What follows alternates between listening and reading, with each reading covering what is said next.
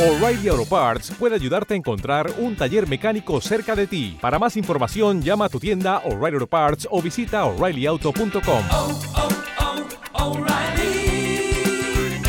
oh, Parts.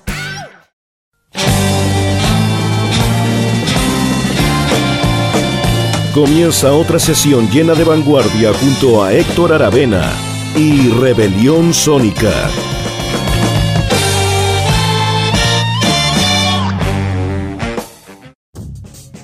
Hey, hola, bienvenidas y bienvenidos a un nuevo capítulo de Rebelión Sónica aquí en Radio Rock Axis.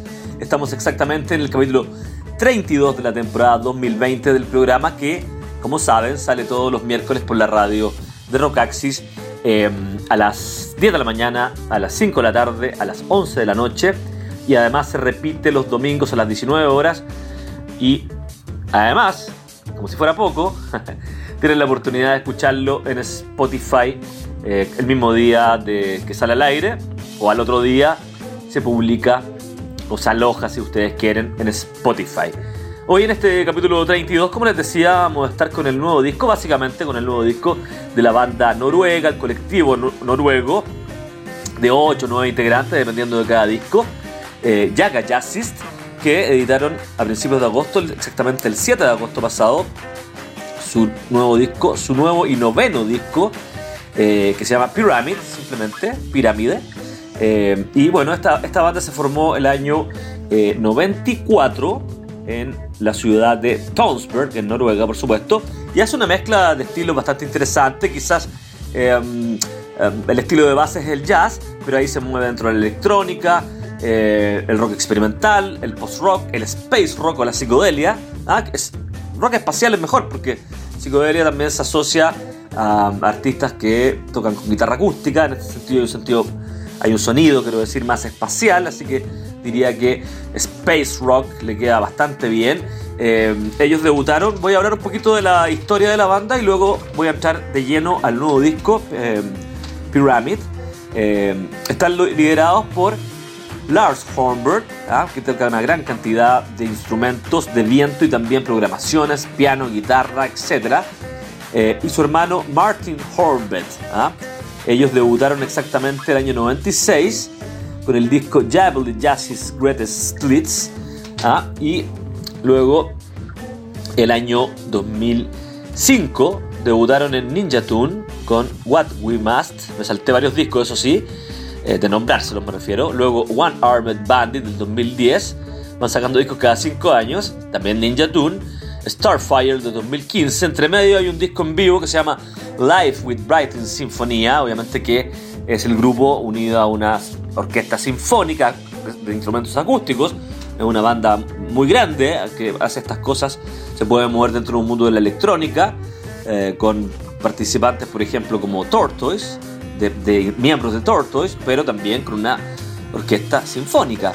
Y luego, eh, lo que llama la atención de este nuevo disco, Pyramid, es que es el primero, se salieron de Ninja Tune, ¿ah? este sello que estuvieron durante una década, y ahora este nuevo disco lo editaron con el sello de Los Ángeles, de Estados Unidos, Brain Feeder, que es eh, el sello nada más ni nada menos que un personaje importante del jazz y de, de la cultura eh, musical gringa como es Flying Lotus. Así que este disco está eh, editado en aquel, en aquel sello, esa es una, sin duda una novedad. Y dentro de estas, de estas influencias tan eclécticas de la banda, que es, una banda de, de música instrumental, tendrán algún, algunas, algunos momentos con voces, pero es en un 90% una banda de música instrumental, con muchos vientos, pero también con elementos electrónicos y eléctricos, por supuesto, vibráfonos, por ejemplo. Eh, y ellos mismos eh, han, han dicho que están influenciados por bandas tan diversas y solistas como Toad Toad, por ejemplo, como Soft Machine, como John Coltrane, como el gran saxofonista estadounidense Don Cherry, que les recomiendo que lo escuchen, por favor. Lo he estado escuchando harto yo en el último tiempo, tiene una obra grande. Don Cherry, Apex Twin, electrónica, Stereolab, eh, no sé, pop, pop francés o pop de avanzada francés, Square Pucher, Tortoise, etc. Eh, así que bueno, eh, incluso también han nombrado, han nombrado digo, a The Mars Volta. Así que bueno, es una banda eh, de una mm, obra súper interesante que como les digo ya, tiene nueve discos. Bueno, aquí tengo los miembros que han pasado por la banda, en ser unos 30, 40, ah, para que ustedes hagan una idea de esta idea de colectivo. También a su estilo se le ha llamado jazztrónica, por esta mezcla quizás le queda corto el, porque jazztrónica se refiere a una mezcla, un blend, digamos, de electrónica y jazz, pero hay más elementos en la juguera musical de Jaga Jazzis en estos discos. Estaban comentados por lo menos los últimos tres discos hacia el pasado en Rock Axis. Voy a ver si están, si no, republicarlos. Eh, y bueno, tengo hartos datitos acá de eh, este nuevo disco Pyramid, pero empezamos a escucharlo. Está compuesto por cuatro temas extensos simplemente. Este disco, como les digo, eh, editado el 7 de agosto del 2020 por primera vez con el sello de Flying Lotus Brain Feeder. ¿ah? que fue, fue curado incluso por Flying Lotus el disco según la información eh, oficial aquí de la banda. Eh, bueno, tengo aquí harta, harto que comentarles. De ahí vamos al, disco en profundidad, hablar de este disco Pyramid, pero comencemos a escucharlo en este capítulo 32 de Rebelión Sónica con el disco, con el tema, digo, el disco Pyramid y el tema Spiral Era.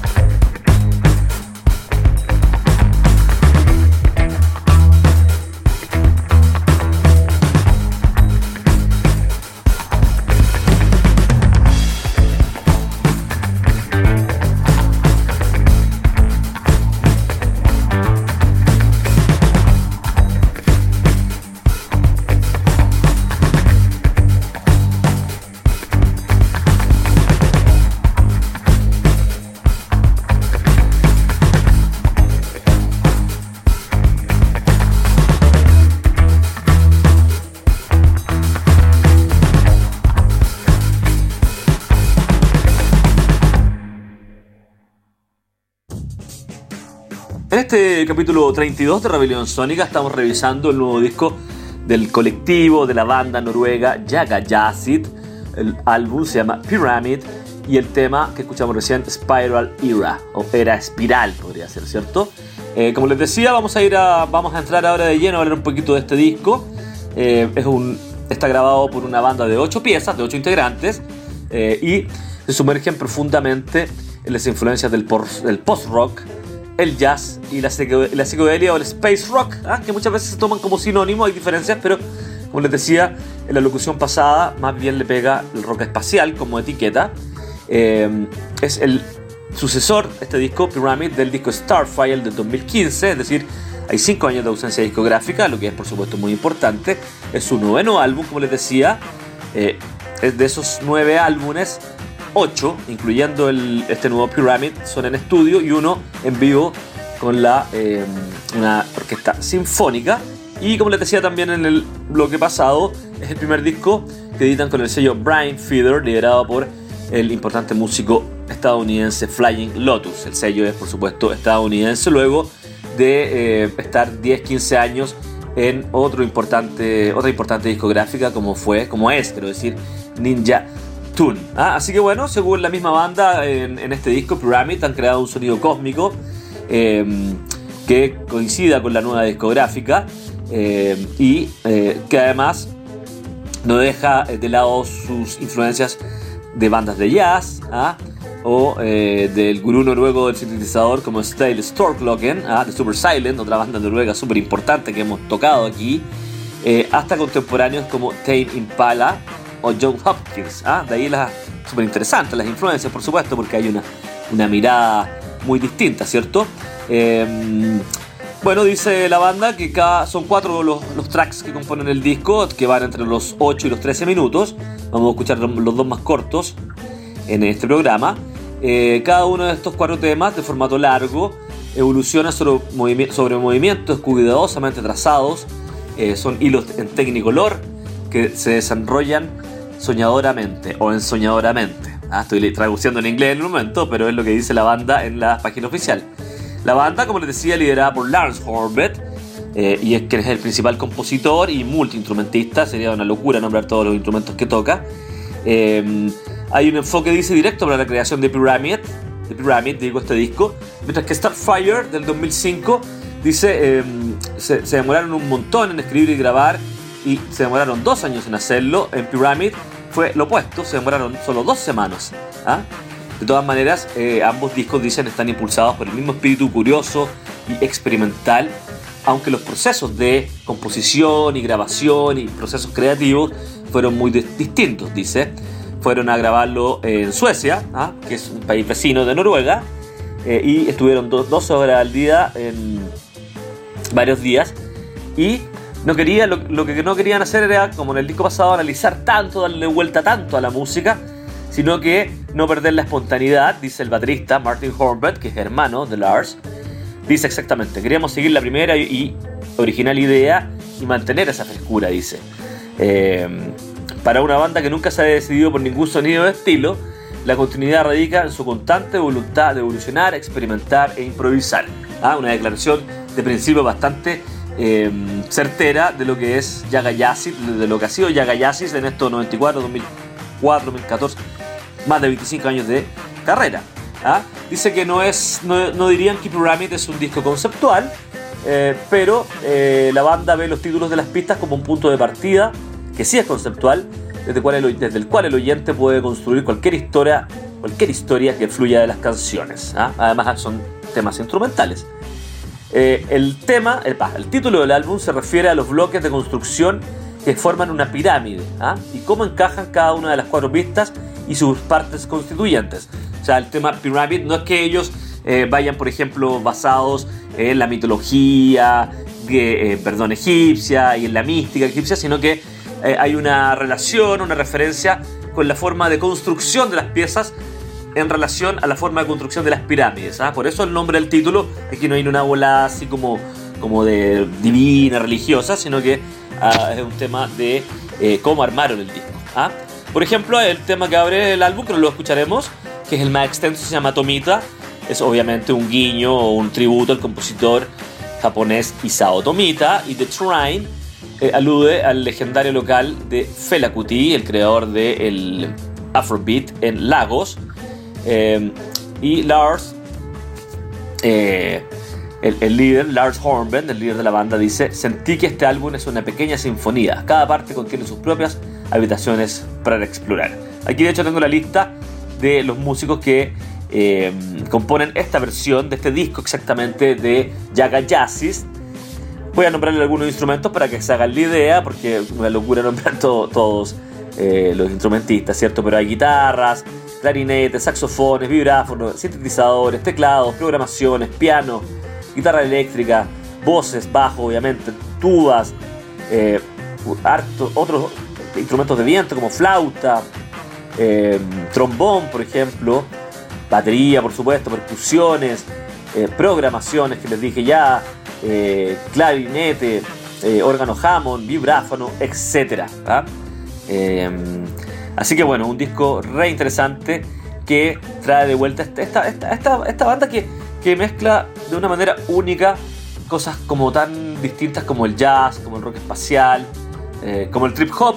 Seguro que hay también mucho de aquello y el space rock. Seguimos entonces revisando este nuevo disco Pyramid, editado el 7 de agosto del 2020 eh, con el tema de Trine en Rebelión Sónica 32.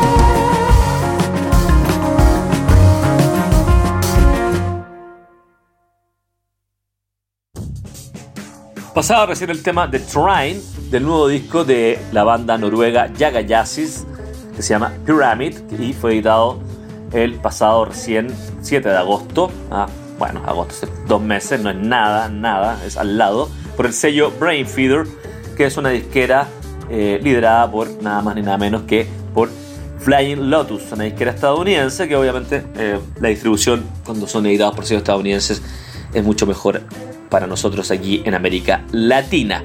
Ah, bueno, como les decía, es el noveno disco de la banda, el octavo en estudio, ah, pero también hay que contar, por supuesto, el disco en vivo eh, que se llama Live with Brighton Sinfonía. Ah, además de, eh, bueno, ellos debutaron en el año 96.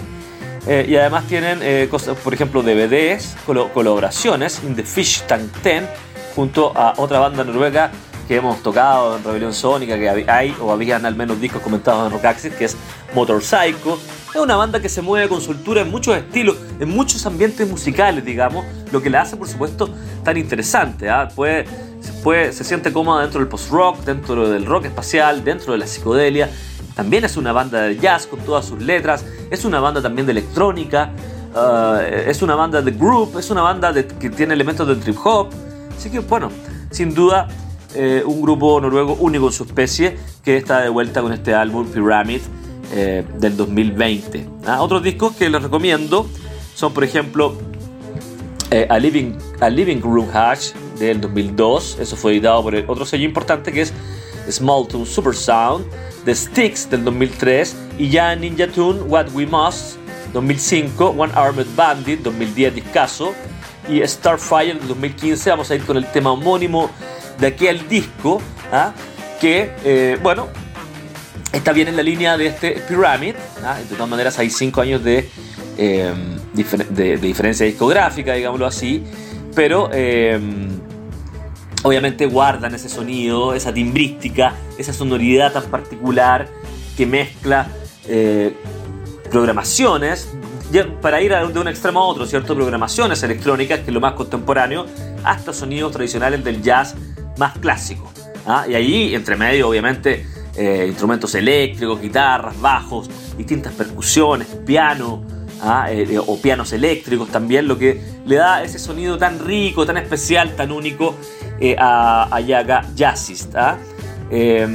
bueno, al igual que, que, el disco que fue nuestro protagonista, Pyramid, también aquí es en Starfire Está, compuesto por temas básicamente de 10-15 minutos, son los temas más interesantes. De hecho, eh, cuando Yagayasi se alarga es cuando se crean estas melodías bien adictivas, eh, bien em, eh, que, que, te atrapan, ¿cierto? En ese sentido, adictivas. y por lo menos aquí estoy viendo el comentario de Old Music, los comparan a este disco Starfire del 2015 eh, con eh, eh, discos de Miles Davis de los 70, como Agartha, como Pangea, por ejemplo, ¿ah? con, pero con ritmos precisos, mecánicos, ¿ah? y que también se relacionan con el acid jazz, que es un género realmente que cae en algo más superficial, pero el Yaga Jazzis es tomado de una manera, es uno de los elementos más que entran en la juguera de la banda. Así que bueno, eh, simplemente eh, destacar el trabajo en general de Yaga Yazid. Les recomiendo que escuchen sus discos de este colectivo de numerosos miembros liderados por Lars Forbett, el principal compositor también, con influencias muy diversas, eh, una música muy, muy, em, ¿cómo decirlo?, muy, muy interesante, muy contemporánea, ¿ah? muy, muy del siglo XXI, pese a que debutaron en los 90, pero muy, muy actual, ¿ah? y que van eh, con influencias que van desde Tall Talk hasta Don Cherry, hasta Coltrane, hasta Soft Machine, hasta Tortoise, Stereolab, etc.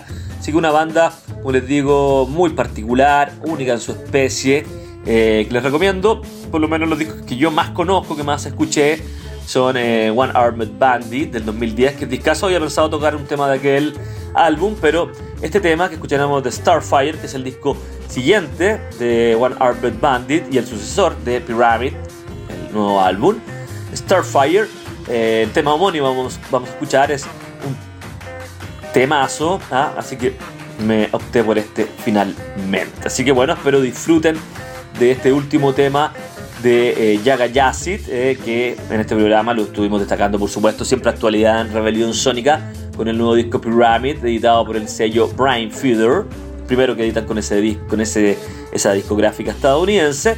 Viajamos cinco años al pasado, el disco Starfire, editado por Ninja Tune, el último que editaron con Ninja Tune, por lo menos hasta la fecha. Quién sabe si vuelven a ese sello, eso es a lo que me refiero.